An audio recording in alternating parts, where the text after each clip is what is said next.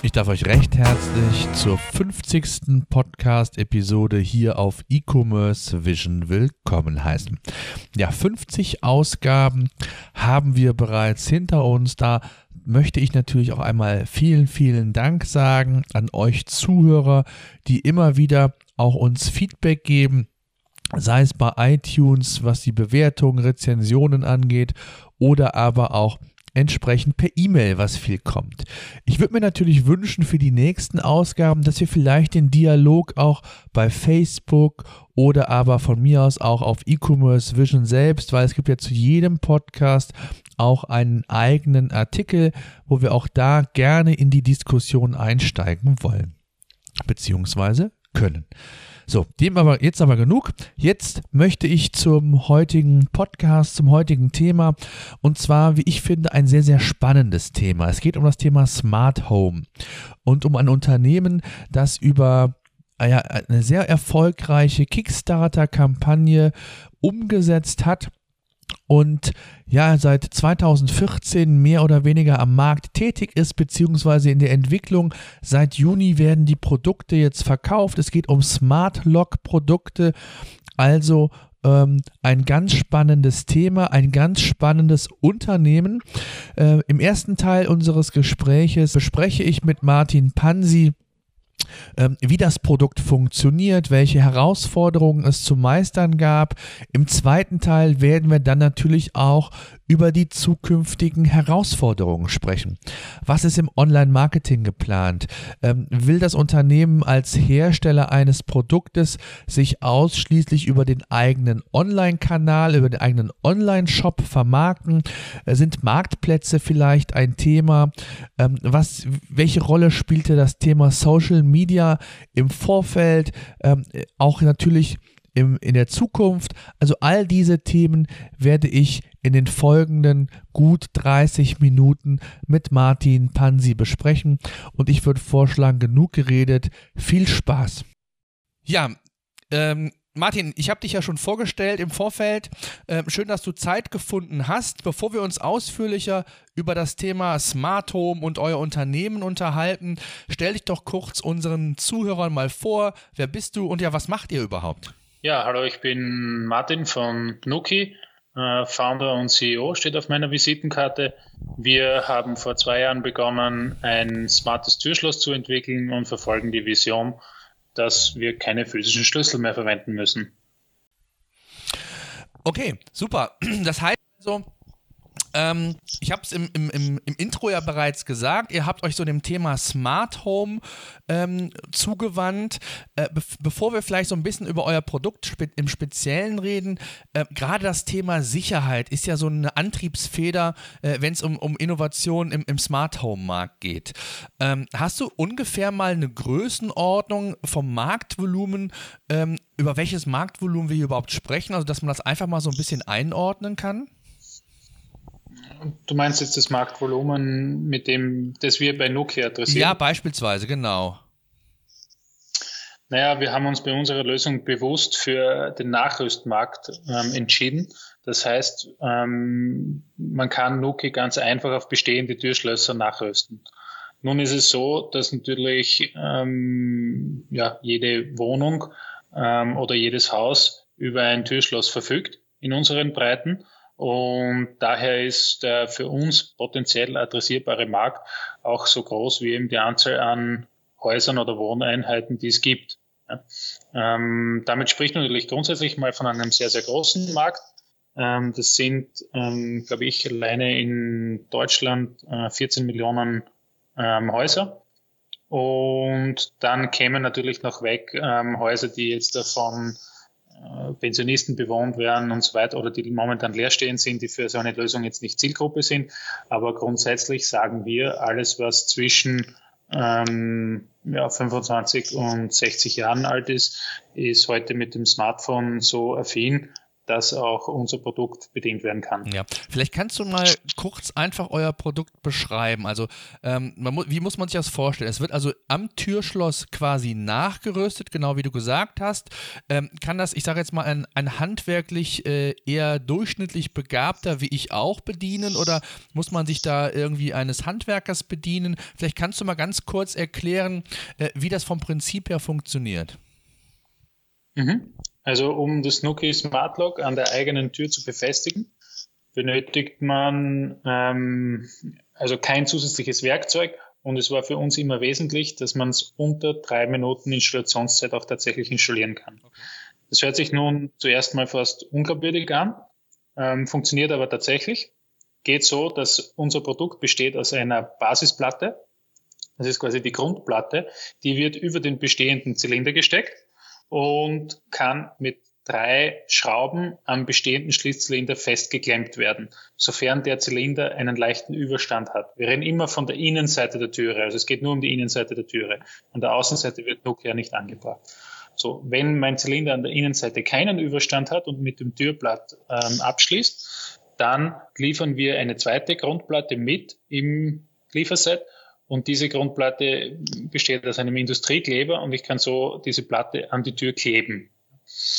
Ähm, wenn dann die Grundplatte an der Tür entweder festgeklemmt oder geklebt ist, dann ähm, stecke ich den bestehenden Schlüssel wieder in mein Schloss hinein. Denn dieser Schlüssel wird ja dann vom Nuki Smart Lock, das ähm, ein computergesteuerter ähm, Schlüsseldreher ist, ähm, dieser bestehende Schlüssel an der Innenseite wird dann von unserem Motor angesteuert und eben entsprechend bedient. Und nachdem ich den Schlüssel eingeführt habe, stecke ich das Smart Lock noch drauf. Ähm, dann mache ich noch das Bluetooth Pairing mit dem Smartphone und bin von da an eigentlich startbereit. Okay.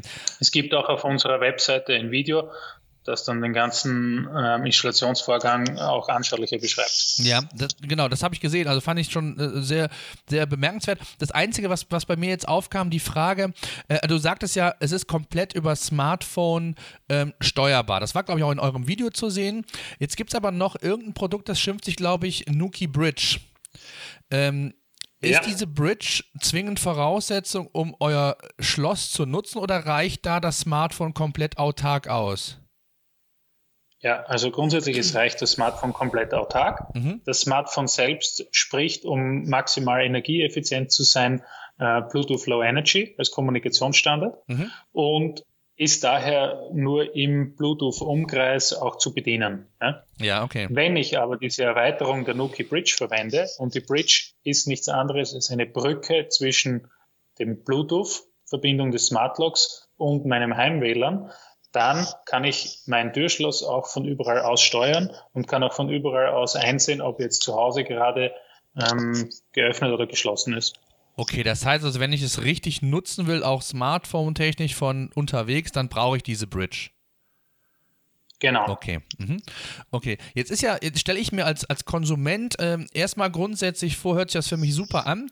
Aber ähm, wie sieht das mit dem Thema ähm, Sicherheit aus? Ähm, ich, gerade bei uns hier in der Nachbarschaft hat einer, ein, äh, ja, ich hätte bald gesagt, ein, ein Luxusauto stehen. Ähm, der ist äh, vorletzte Woche mit einem iPad geknackt worden, also entschlüsselt worden. Das äh, iPad äh, hat den Wagen geöffnet, ist äh, entsprechend in die Elektronik eingedrungen und selbst die, die, damit gestartet worden und das Auto wurde entwendet. Jetzt ist natürlich, wenn Elektronik im Spiel ist, äh, für mich immer so die Assoziation, dass natürlich auch die Gefahr besteht, ich sage jetzt mal professionelle Bandendiebstahl, was auch immer. Ähm, wie schützt ihr euch dagegen oder wie sicher ist das tatsächlich, wenn man das im Einsatz hat? Weil man, ja, man öffnet sich ja im Grunde genommen oder gibt sich ja völlig her, wenn du sagst, man braucht seinen Schlüssel nicht mehr, öffnet das mit dem iPhone unter Umständen und ist hier völlig autark, zwar auf der einen Seite, auf der anderen Seite aber auch vielleicht einem Kreislauf unterlegen, ähm, wo die Sicherheit, ich sag mal, wie es in der, in der analogen Welt gegeben ist, vielleicht nicht mehr in der Form da ist. Ja, also grundsätzlich zum Thema Sicherheit gibt es die eine Komponente, die eher die Einbruch- und Diebstahlsicherheit betrifft und das andere ist dann die Software-Sicherheit.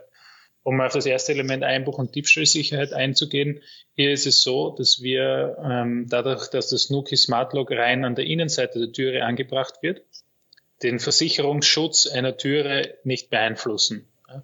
Und das heißt auch, dass die Türe durch die bloße Installation von Nuki nicht unsicherer wird. Das ist uns auch von Sachverständigen von Versicherungen in Deutschland und Österreich entsprechend attestiert worden. So viel können wir zum Thema Einbruchschutz und quasi Sicherheit der Hardware sagen.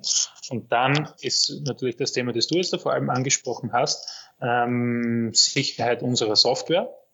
Dazu ist unsere Strategie so gewesen, dass wir von Beginn an ähm, die von uns verwendeten Verschlüsselungs- und Sicherheitsmechanismen ähm, öffentlich einsehbar zur Verfügung gestellt haben. Das heißt, es kann sich ein jeder äh, Nutzer, und wir haben gerade bei unseren ersten Nutzern sehr, sehr viele auch Experten gehabt, ähm, selbst ein Bild davon machen, welche Technologien wir zur Verschlüsselung und damit zur Sicherung der Datenverbindung mh, verwenden.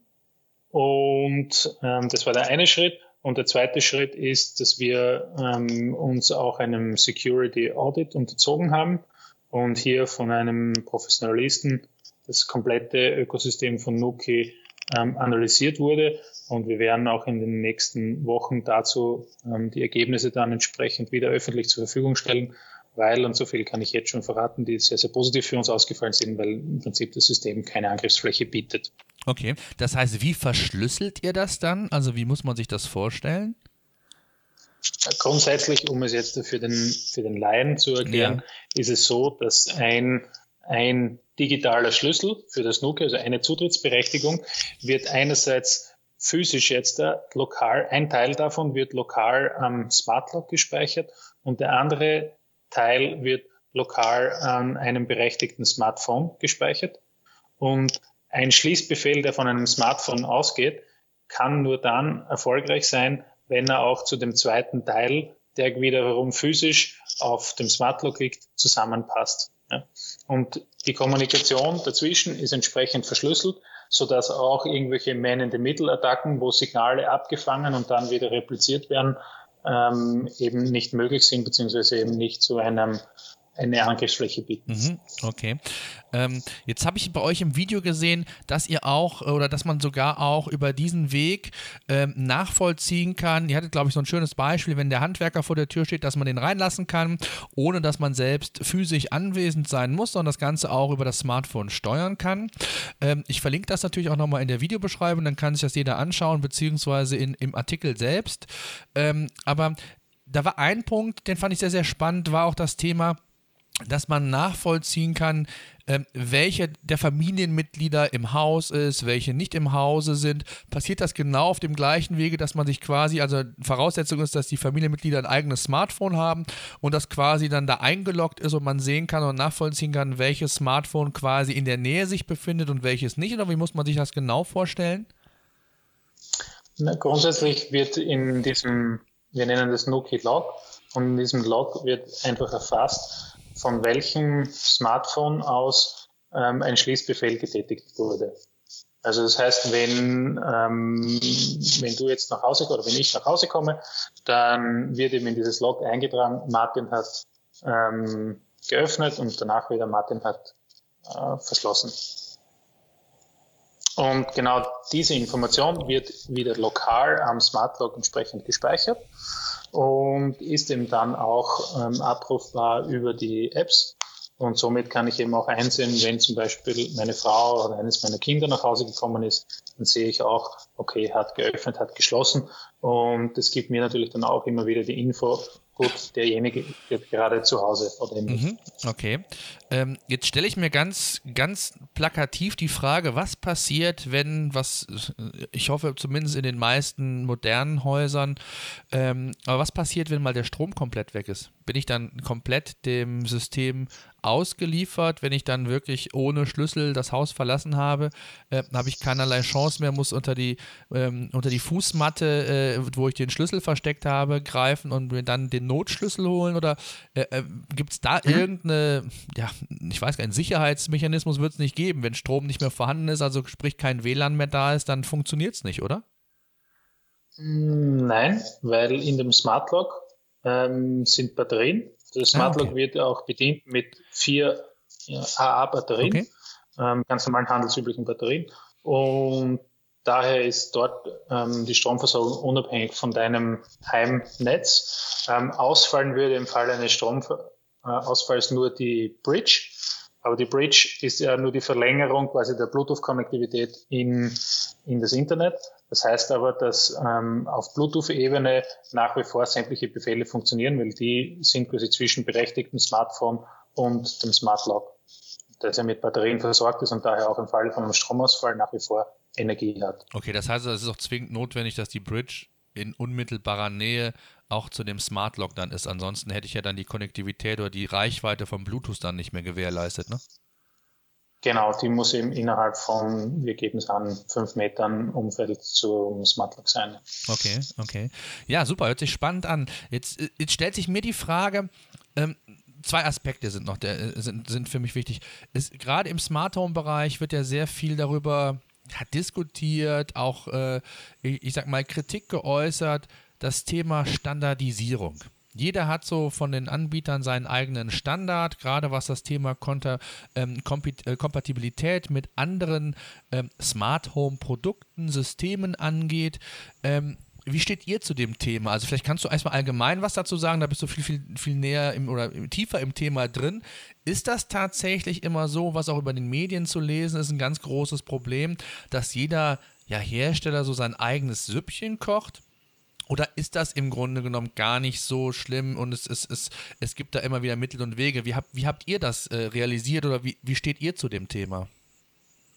Ja, also grundsätzlich kommt das Gerücht äh, natürlich nicht von, von nirgendwo und es eine Fülle an Herstellern, die natürlich ihre proprietären Lösungen und Kommunikationsprotokolle verwenden. Ähm, auf der anderen Seite, das trifft auch eher auf Funkstandards zu, die in der Vergangenheit verwendet wurden. Ähm, wenn man sich jetzt anschaut, was ähm, von den großen IT-Riesen, also Apple und Google, die heutzutage unsere Ökosysteme vorgeben, was von deren Seite kommt, dann sind das eher Systeme, die auf einerseits in Bluetooth, andererseits auf IP aufbauen. Und hier sind Standards dann schon entsprechend offener, da werden Systeme auch offener gehalten, zumindest innerhalb der Bahnen, die quasi die großen Ökosystemplayer vorgeben. Und unser Ansatz ist im Endeffekt, dass wir unsere Produkte so offen wie möglich gestalten wollen. Ist auch ein sehr vielleicht untypischer Ansatz im Umfeld von Smart Home, aber daher haben wir bewusst offene Schnittstellen für alle Komponenten in der Nuki Produktwelt. Und ähm, das heißt, es kann sowohl das Smart Lock über eine Bluetooth API oder das Bluetooth Protokoll angesprochen werden. Ähm, und es gibt auch eine API für die Nuki Bridge. Und denn wir sehen eigentlich den Mehrwert in unserem Produkt darin, dass wir uns integrieren wollen in andere Ökosysteme und damit unser Produkt aufwerten wollen. Ähm, denn unser strategisches Ziel ist es längerfristig, dass wir Zutrittssysteme smarter machen wollen. Wir wollen aber kein Komplettanbieter für das Thema Smart Home werden. Wenn ich das Interesse, das strategische Interesse nicht habe, dieser Komplettanbieter zu werden, dann kann ich es auch machen, dass ich mein System entsprechend offen baue. Wenn ich meine Kunden binden will an mein Gesamtökosystem, das ich bauen will, dann ähm, werde ich eher in die Richtung eines geschlossenen Systems gehen.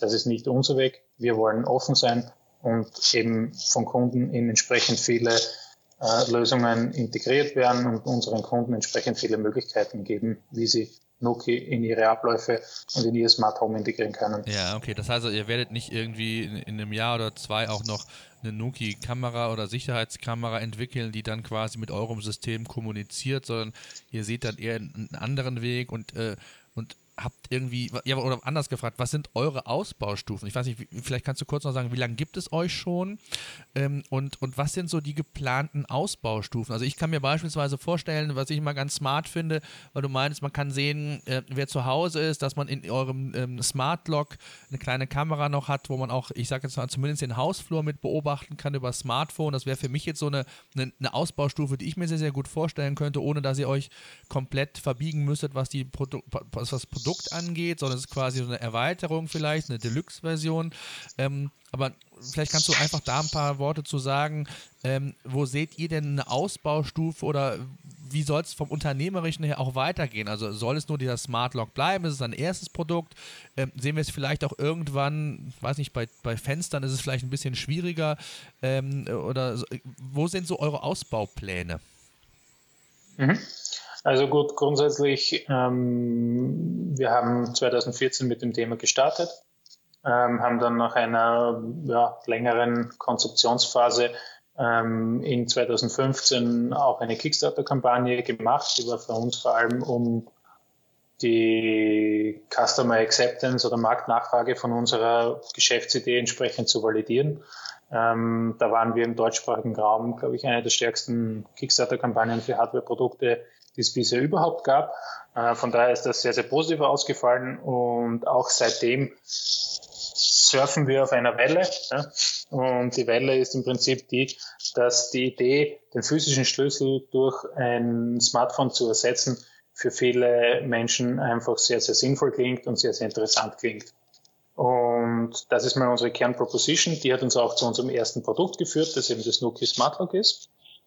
Ähm, wir haben aber mittlerweile ähm, für uns unsere strategische Ausrichtung auch für die nächsten Jahre schon festgelegt. Und die, die Marschrichtung ist, dass es quasi mehr Türen zu, es gibt mehr Türen, die man smart machen kann, als nur die Haustüre. Ähm, das ist vor allem jetzt im Mehrparteienhaus dann auch Haupteingangstüre, sei es jetzt, oder es kann auch eine Garagentüre sein, Gartentüre und so weiter. Also viele Systeme, die man noch smarter machen kann und wo es auch von unseren Kunden und aus unserer Customer Base jetzt schon ganz konkrete Wünsche gibt, in welche Richtung wir gehen sollen. Und das sind für uns naheliegende Bereiche, denen wir mal nachgehen werden. Und wo es uns dann längerfristig hinträgt, werden wir dann ja auch daraus noch sehen. Es sind auch die Cases, die du angesprochen hast, sprich eine Videokamera, entsprechend Türklingel oder einen, sei es auch nur ein Türkontakt, ja, um zu messen, ob wirklich die Türe offen oder geschlossen ist, sind auch ähm, Möglichkeiten, die bei uns kreisen und das sehen wir alles rund um das Thema smarte Zutrittssysteme und so haben wir für uns mal unsere Marschrichtung in den nächsten Jahren gesteckt. Das heißt also, welche Marketingkanäle sind für euch relevant oder werden relevant? Was habt ihr da getestet? Also, wie ist da so eure Vorgehensweise oder habt ihr vielleicht auch schon Learnings gezogen? Mhm. Also, wir haben am Anfang sehr, sehr stark auf ähm, PR gesetzt, ähm, dass über Nokia entsprechend berichtet wird, über die Innovationen auch entsprechend positiv berichtet wird. Ähm, zusätzlich kam, dass unsere Kunden und Interessenten und die ersten Follower von uns, Influencer, ähm, das Produkt auch entsprechend weiterempfohlen haben an ihre sozialen Kreise und haben über das schon mal eine, eine große Aufmerksamkeit auf uns ziehen können. Ähm, wir haben dann auch heuer im Juni begonnen ähm, mit der Auslieferung unserer Produkte. Nokia ist momentan äh, mehr als 5000 Haushalten im Einsatz. Und hier sehen wir auch sehr, sehr häufig, dass es natürlich zu Word-of-Mouth-Effekten kommt. Das heißt, wenn jemand ein Nokia bei sich selbst installiert hat, dann zeigt er das, wenn er vielleicht mal Besuch hat oder er zeigt es seinem Nachbarn und so weiter und, und gibt quasi das, den Social Proof weiter. Und das ist für uns natürlich alles treibt Inbound-Nachfrage. Ähm, wir werden erst jetzt, äh, wenn wir dann unser Produkt offiziell am Markt einführen und eben sofort lieferbar haben, auch erstmals in Paid Advertised Modelle gehen. Das haben wir bisher noch nicht gemacht. Und von diesen Paid Advertised Kanälen sind vor allem die, die äh, für uns interessanten, wo wir das Produkt entsprechend inszenieren können, wo wir vielleicht mit Videocontent das Produkt auch wirklich in Action zeigen können, weil wir aus ersten Tests schon wissen, dass es für Kunden sehr, sehr interessant ist und sehr, sehr hohe Conversion Rates hat.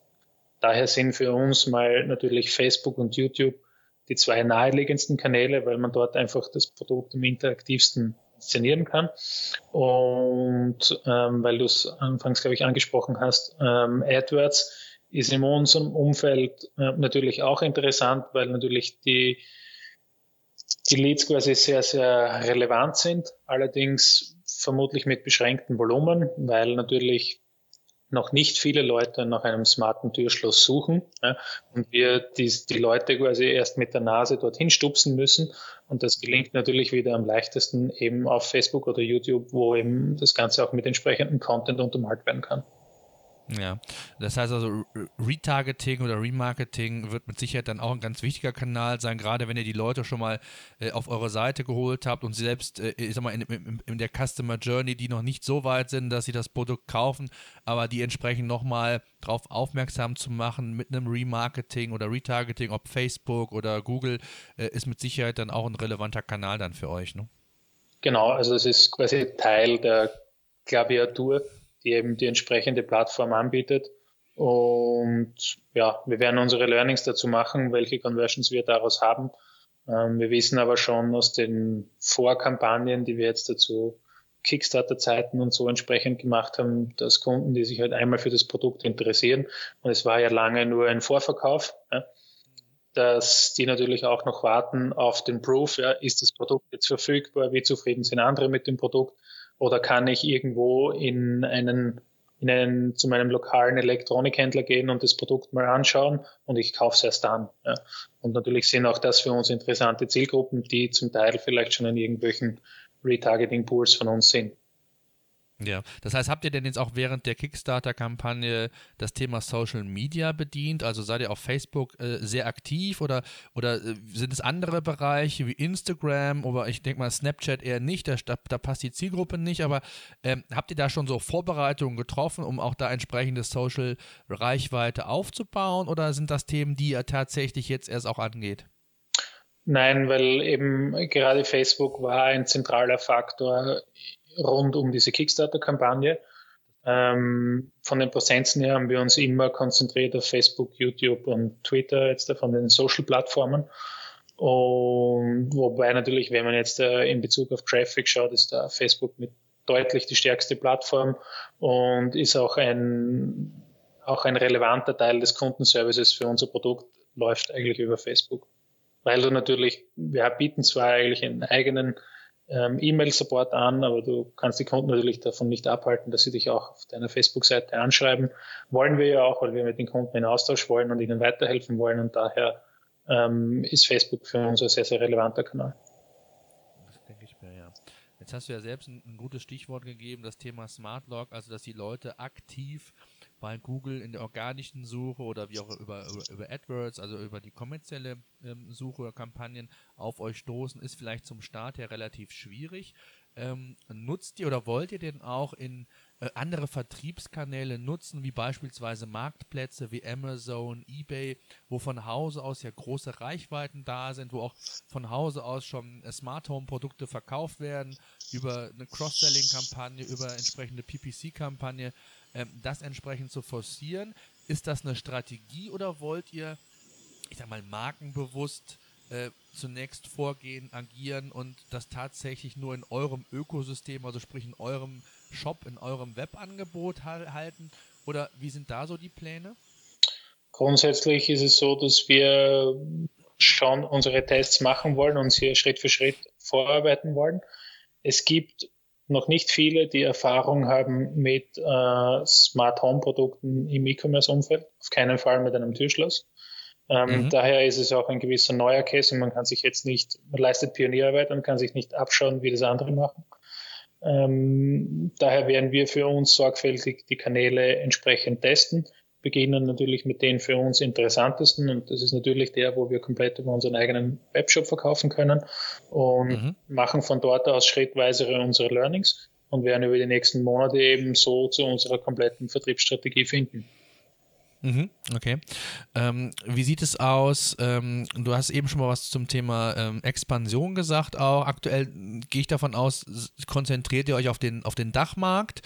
Ähm, wie sieht es aus mit dem Thema Internationalisierung für euch? Ist das heute schon ein Thema oder kurzfristig ein Thema? Oder sagt ihr, wir müssen jetzt erstmal im, im deutschen Markt oder im deutschsprachigen Raum unsere Hausaufgaben machen, müssen unsere Learnings ziehen, müssen schauen, welche Online-Marketing-Kanäle funktionieren, wie die Prozesse intern äh, aufgebaut aufgebaut werden können, mit welchen Ressourcen da zu rechnen ist und und und? Oder seid ihr auch schon den Schritt weiter, ähm, was das Thema Internationalisierung angeht? Ja, also grundsätzlich sind unsere Produkte international verfügbar. Ähm, es kann heute in unserem Webshop aus aller Welt bestellt werden. Das Produkt ist englischsprachig verfügbar und so weiter. Also von daher gibt es keine Restriktionen. Jedoch ähm, haben wir uns in unserer Go-to-Market-Phase sehr auf den deutschen Markt ähm, konzentriert oder auf den deutschsprachigen Markt.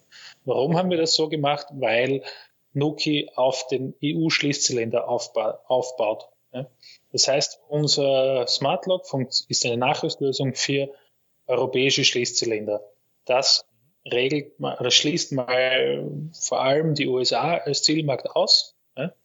ähm, schließt auch Teile von Asien aus und damit sagen wir mal, bleibt es interessanter und relevanter Markt für uns in erster Linie Europa. Und innerhalb von Europa ist es, wenn man sich nun wieder die einzelnen größeren Märkte anschaut, ist einfach der deutschsprachige Raum mit ja, knapp 100 Millionen Konsumern der mit Abstand relevanteste. Daher haben wir uns, und da wir natürlich selbst auch deutschsprachig sind und eine gewisse Nähe haben, uns in einem ersten Schritt mal gesagt, das Produkt muss verfügbar sein global ähm, auch entsprechend aufgesetzt sein. In unseren Vermarktungsaktivitäten konzentrieren wir uns auf den deutschsprachigen Markt in der Phase 1 und in einer Phase 2 werden wir schrittweise weitergehen. Mhm. Okay. Ähm, sehr schön. Jetzt stellt sich mir noch die Frage, ähm, du hast es eben selbst gesagt, ähm, für euch ist es jetzt wichtig, die, die ersten Learnings zu ziehen. Ihr habt ja jetzt schon viel mit PR und auch durch die Kickstarter-Kampagne äh, sehr viel ähm, ja, Aufmerksamkeit bekommen. Äh, würdest du rückblickend es genauso nochmal machen mit der Kickstarter-Kampagne? Würdest du einen anderen Weg gehen? Äh, was waren so da eure Erfahrungen?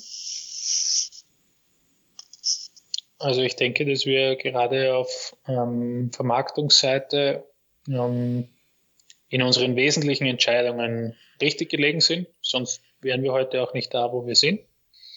Ähm, natürlich gibt es immer vieles an Learnings, die man mitnehmen kann, wenn man einen gewissen Zyklus das erste Mal durchläuft.